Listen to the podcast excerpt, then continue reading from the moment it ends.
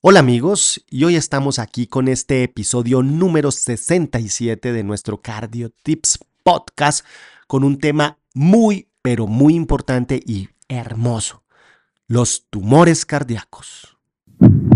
Cardio Tips Podcast.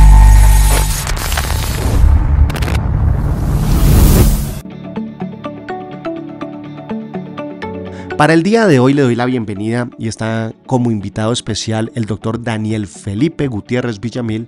Él es médico hospitalario del Servicio de Cardiología en nuestra unidad cardiovascular Conta y Pérez y en el Hospital Universitario San Rafael de Tunja. Es un gran médico, especialista en epidemiología, magíster en epidemiología y estudios clínicos, nos ha ayudado mucho con el semillero y el grupo de investigación cardiovascular de la unidad cardiovascular Conta y Pérez IPS.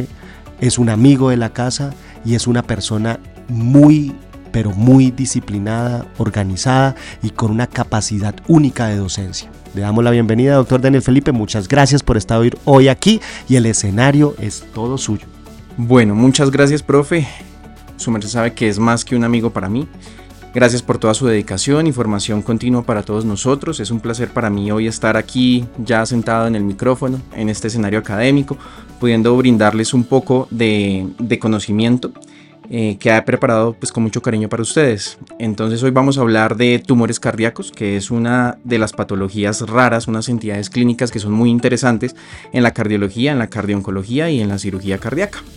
Entonces, eh, no obstante, no olvidemos que las masas cardíacas en general, en ese corazón, en esa bomba mecánica, podemos encontrarlas de muchos tipos y de muchas presentaciones. Podemos encontrar émbolos, infecciones y también tipos de tumores que se pueden clasificar y ya vamos a mirar cómo y cómo hablar de ellos y cómo clasificarlos en ese espectro de tumores cardíacos.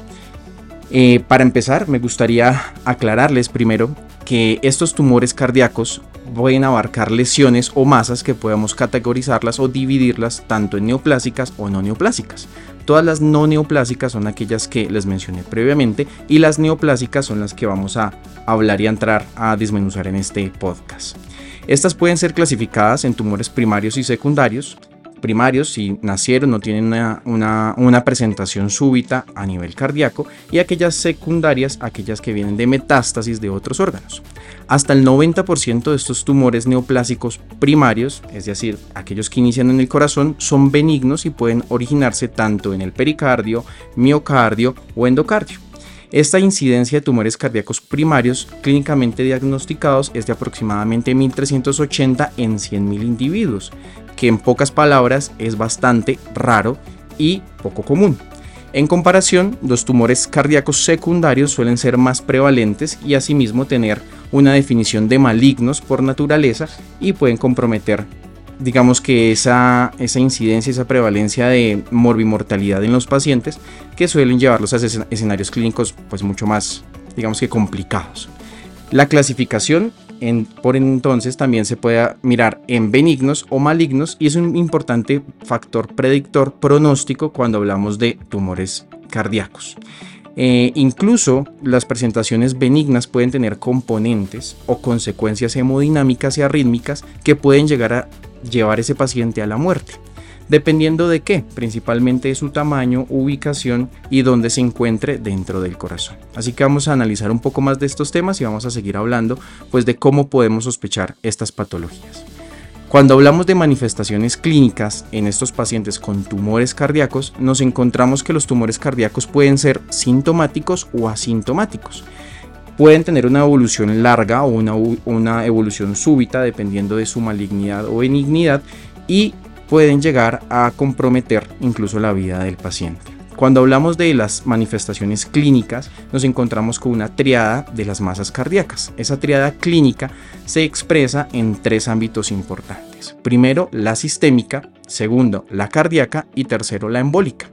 Cuando hablamos de la triada o de ese primer componente de la triada, que es el componente sistémico, hablamos de síntomas como son los constitucionales, aquella fiebre, de causa no explicada, artralgias, pérdida de peso, fatiga o incluso síndromes paraneoplásicos que pueden llevar a presentaciones inusuales de esa clínica.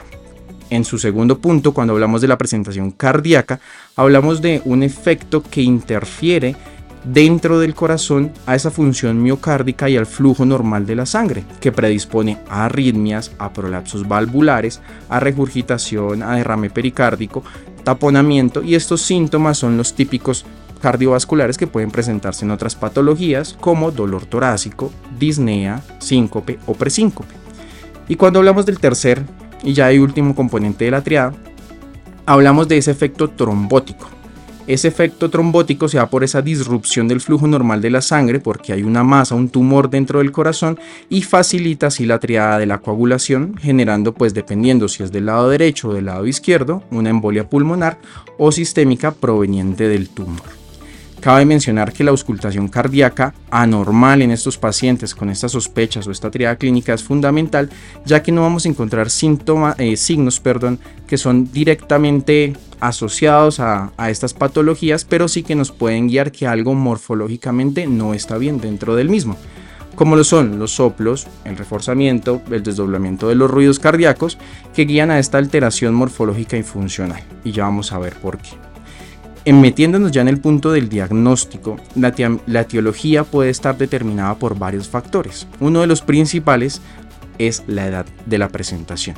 Los tumores cardíacos en población pediátrica suelen ser con un comportamiento mucho más maligno que en la presentación adulta.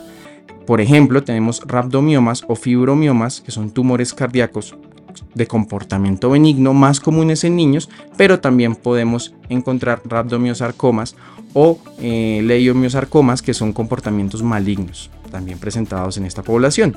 Ya cuando nos vamos a la población adulta encontramos tumores que el más prevalente son esos mixomas auriculares que tienen un comportamiento benigno en adultos. Sin embargo, eso no quiere decir que en los adultos no tenga un comportamiento maligno algunos tumores cardíacos que podamos encontrar. También es importante mirar la probabilidad epidemiológica y la probabilidad clínica frente a, lo que tenemos en el paciente. La mayoría de los pacientes adultos suelen presentar eh, accidentes cerebrovasculares o embolias pulmonares como primer síntoma eh, de presentación clínica y es por ende que en estos pacientes con estas alteraciones siempre es importante eh, digamos que considerar el rol de la imagen multimodal para establecer el diagnóstico y eso me lleva al tercer punto, la imagen multimodal en, la cardiología y en la cardioncología, ya que la imagen multimodal tiene la facilidad de llevarme a un objetivo a la evaluación inicial para mirar si hay la presencia de una masa cardíaca que me sugiera un tumor.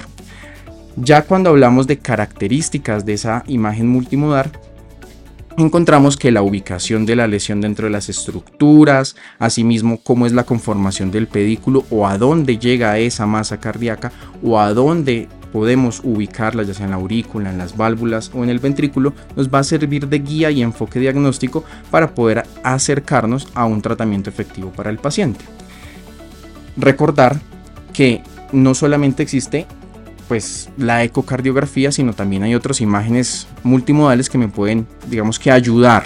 Sin embargo, en el papel de la ecocardiografía transtorácica bidimensional es un primer enfoque muy útil ya que tiene una amplia gama de ventajas como es la, la disponibilidad de la misma, la falta de radiación, el bajo costo, la portabilidad y el acercamiento diagnóstico del mismo.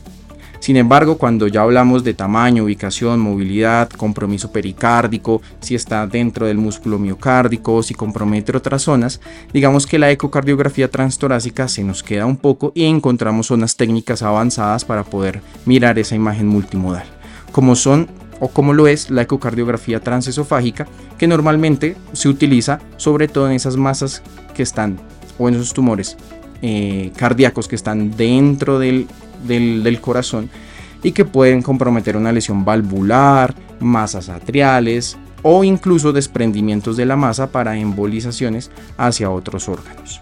Es importante también describir la resonancia magnética cardíaca, el TAC cardíaco y el SPEC para poder mirar incluso en algún momento la gamografía si en ese, ese tumor cardíaco tiene un compromiso ya sea de malignidad o que amenace inminentemente la vida del paciente hay tumores cardíacos que comprometen o que son considerados como emergencias cardiovasculares y médicas y que requieren una solución oportuna para ellos. Como ya hablamos de los síntomas, un poco del diagnóstico, vamos a entrar ya a hablar más a profundidad de lo que son los tumores cardíacos primarios y aquellos que reciben una clasificación en tres puntos. Un punto benigno, un punto maligno y un punto intermedio, según la última clasificación de tumores cardíacos primarios de la Organización Mundial de la Salud del 2015. En ello encontramos que el 90%, incluso un poco más, de estos tumores cardíacos son primarios, mientras que benignos, mientras que menos del 10% son tumores cardíacos malignos y solo un por ciento son considerados como intermedios. Dentro de los tumores cardíacos primarios benignos incluimos los mixomas, los rhabdomiomas, los fibrolastomas papilares, los fibromas, hemangiomas, lipomas, etcétera, etcétera, etcétera.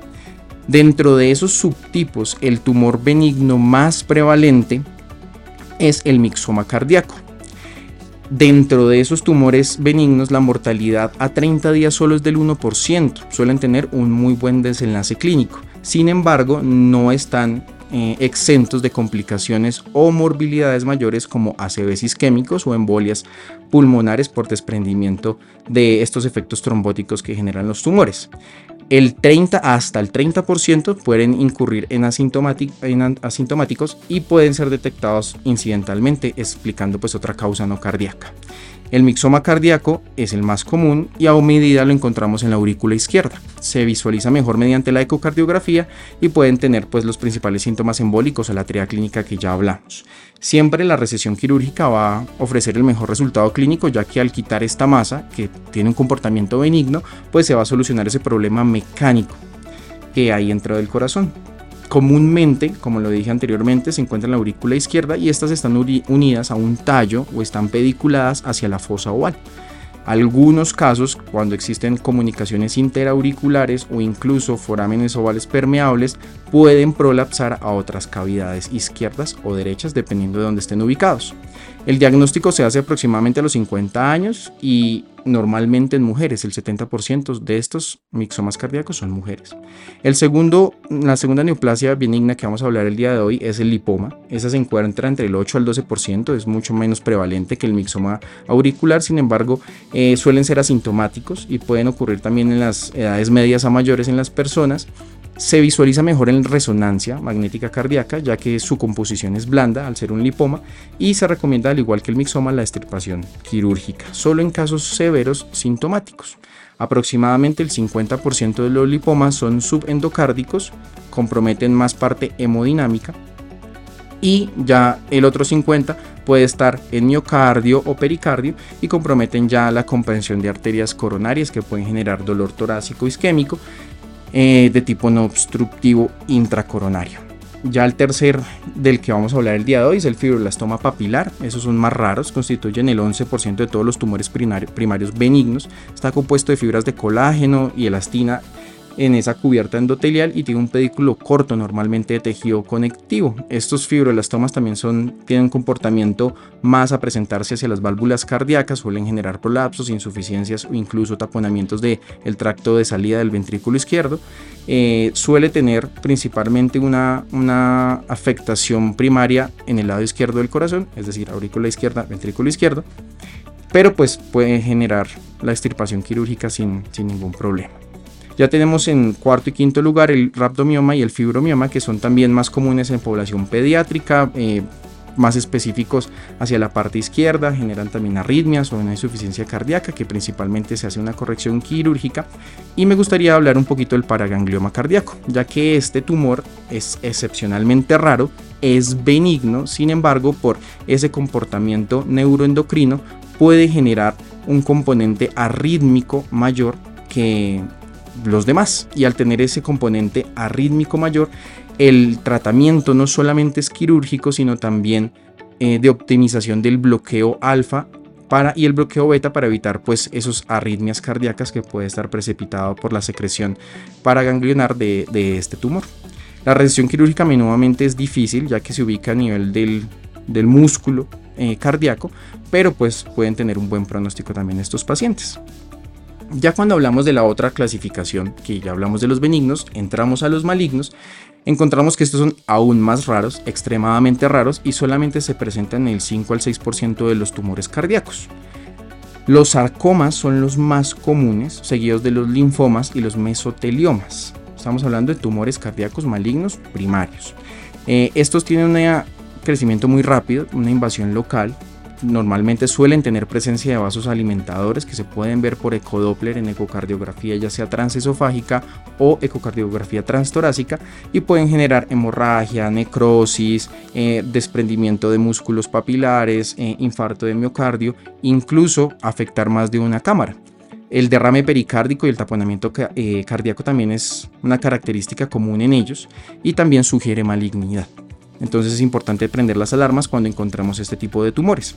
Los subtipos histopatológicos, digamos que de sarcomas cardíacos primarios, incluyendo el angiosarcoma, leiomiosarcoma, liposarcoma, rhabdomiosarcoma y todos los sarcomas habidos y por haber, en el corazón suelen tener también un compromiso bastante sintomático constitucional. Y es por ende que estos tumores es importante la cirugía cardíaca, pero siento yo, no sé qué opina el doctor Conta, pero siento que la quimioterapia neoayudante en combinación antes y después de la, de la reducción quirúrgica suele conferir una ventaja de supervivencia y también una ventaja frente a la progresión de la enfermedad.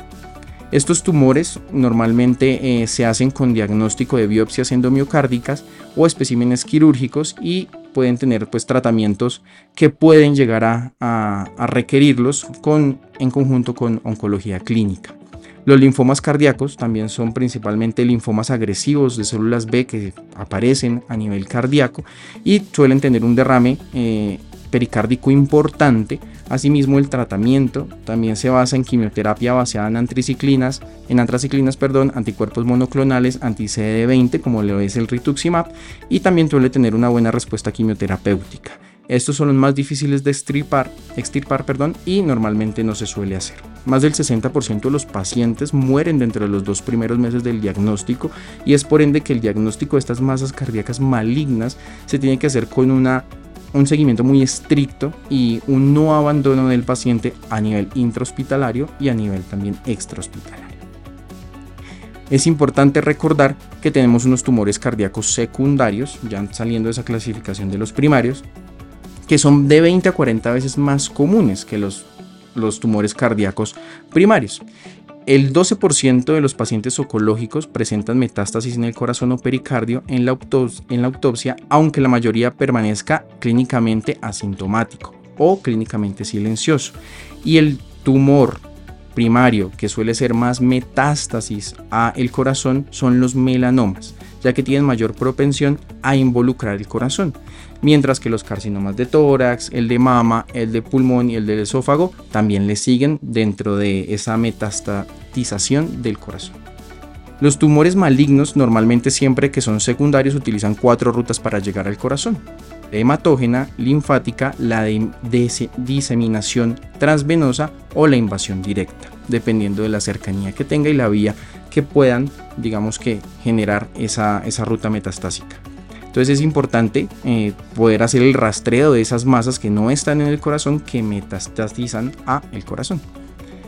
Como conclusión y para ir cerrando eh, esta podcast de tumores cardíacos es importante entender que aunque los tumores cardíacos son raros, pueden llevar a complicaciones graves, así sean benignos o malignos, obstrucciones intracardíacas, arritmias fatales, todo lo que ya hemos venido diciendo, y es importante también sospechar la malignidad con las imágenes multimodales. No sean, digamos que, complacientes frente a escucho un soplo, un ruido reforzado y, no lo estudio. Vayan un poco más allá, más si tienen esta triada clínica que les presenté y lleguen a la ayuda temprana de esos pacientes como tres tips importantes para llevar a casa son, primero, que aunque los tumores cardíacos son raros, deben considerarse como parte del diagnóstico diferencial siempre en esos pacientes con síntomas cardíacos que son atípicos y que suelen tener síntomas constitucionales o embolización. Siempre estudien cuando tienen un ACV isquémico de posible origen cardioembólico una imagen multimodal para pues, llegar o dar con estos tumores eh, que pueden ser silentes. Es importante llegar a acercarse al diagnóstico con biopsia, ya que pueden generar un compromiso eh, maligno. Y es muy, muy, también muy importante, ya como tercer punto, que aunque el tratamiento y el pronóstico de cada tumor es diferente, entre más temprano diagnostiquemos este tipo de tumores cardíacos, mejor va a ser el resultado clínico del paciente. Entonces, muchas gracias por, por la oportunidad de estar aquí sentado, por poder escucharme. Espero les haya sido de utilidad. Y profe, conta. Bueno, Daniel, no, felicitaciones. Yo creo que es muy importante tener en cuenta que viene un área cada vez tomando más fuerza desde el área de cardiovascular, que es la cardiooncología. Respecto a cardiooncología, siempre pensamos, por ejemplo, en toxicidad cardíaca, ya sea rítmica, falla cardíaca, por los quimioterápicos, pero un punto muy importante de la cardiooncología son los tumores cardíacos tener en cuenta que la multimodalidad cada vez está tomando mayor fuerza para el diagnóstico específico del tipo de tumor, que la cardioresonancia cada vez es más indicada para tratar de evaluar entre malignidad y benignidad de un tumor cardíaco que la ecocardiografía sigue siendo eh, fundamental en el screening y en la posibilidad de primer diagnóstico con menos reacciones adversas, menos invasivo y aparte de eso con una alta calidad pronóstica y diagnóstica. Que la ecocardiografía transesofágica intraoperatoria también cada vez está teniendo mayor cabida y sobre todo en el diagnóstico clínico, porque yo creo que eso es lo que primero nosotros tenemos, el interrogatorio, como lo mencionaba Daniel, los soplos, la auscultación, esa pesquisa clínica y esa sospecha clínica es muy importante para poder iniciar los estudios diagnósticos adicionales Tener en cuenta que el accidente cerebrovascular en un paciente joven también es importante descartar no solo comunicaciones, chunts, sino válvulas cardíacas afectadas por tumores, como bien lo mencionó el fibroblastoma papilar, y aparte de eso también de tumores cardíacos en aurícula izquierda, como lo mencionaste también el mixoma, es una de las causas no tan infrecuentes de accidente cerebrovascular cardioembólico en un paciente joven. Una excelente presentación, muy buena clasificación entre primarios, secundarios, muy buena clasificación entre metastásicos. Yo creería que es importante tener en cuenta siempre un, buen conocimiento y una buena lectura de masas cardíacas y tumores cardíacos. No me resta más que felicitarlo, doctor Daniel Felipe, eh, seguir trabajando diariamente. Invito a toda la comunidad académica que si en un momento dado tienen alguna propuesta, este CardioTips es de todos ustedes. También pueden contactarnos en redes, estamos como Instagram Doctor Conta, en WhatsApp si alguien me quiere escribir, yo no tengo ningún inconveniente, me mandan un mensajito presentándose y diciéndome cuál es la propuesta o qué quisieran hacer. Mi número, ya lo había dicho previamente en algunos episodios, es el 313-791-8169. Estamos en contacto para cualquier propuesta de este CardioTips. Y no sé si Daniel tenga algún consejo más para todos los estudiantes. Que no se rindan, que estudien y que pierdan el miedo. Y aquí muy, muy, muy bienvenidos siempre. Excelentes consejos. Yo creo que el no tener miedo, el no rendirse, el saber que vamos a fracasar, muchachos, de que va a haber momentos en que siempre mm, vamos a decir, ay, pero estudié y no me fue bien, o ay, yo estudié y le hice al paciente las cosas, pero no fue un desenlace tan positivo. No importa, muchachos. La idea es que mm, cada exitoso simplemente fue un fracasado que nunca desistió. Siempre hay que seguir intentándolo muchachos y yo sé que les esperan cosas maravillosas y a seguir cuidando muchachos, a cuidar el corazón hasta el último latido. Sigue al Dr. Conte en sus redes sociales, Facebook, Instagram, YouTube y TikTok